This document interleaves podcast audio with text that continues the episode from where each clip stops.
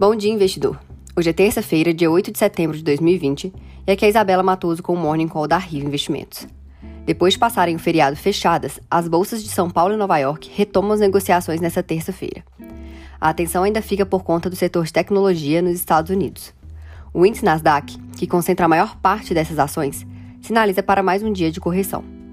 A Europa, que fechou a sessão de ontem no positivo, cai hoje após divulgação de dados econômicos.